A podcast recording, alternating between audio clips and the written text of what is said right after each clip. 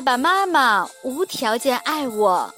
第三天，故事三，我觉察我所看见的。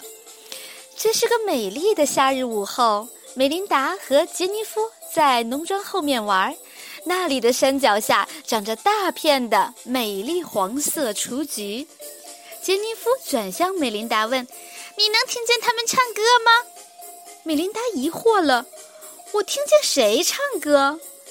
所有这些美丽的花，杰尼弗回答说：“他们都在一起唱歌。”米琳达安静下来，她倾听了一会儿，最后她说：“我没有听到有任何东西在唱歌。”杰尼弗看了看四周，说：“好吧，那你看见所有这些奇妙花儿的美丽了吗？”“是的，我看见了。”米琳达大声地说：“它们都是这样的美丽。”整个山脚边都是黄颜色的。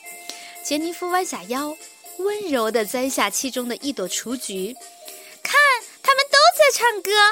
他说：“这朵小雏菊非常高兴。”杰尼夫摘下了它，他觉得自己很特别。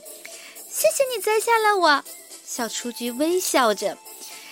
可以请你把我放入一些水里吗？这样我可以活得久一些。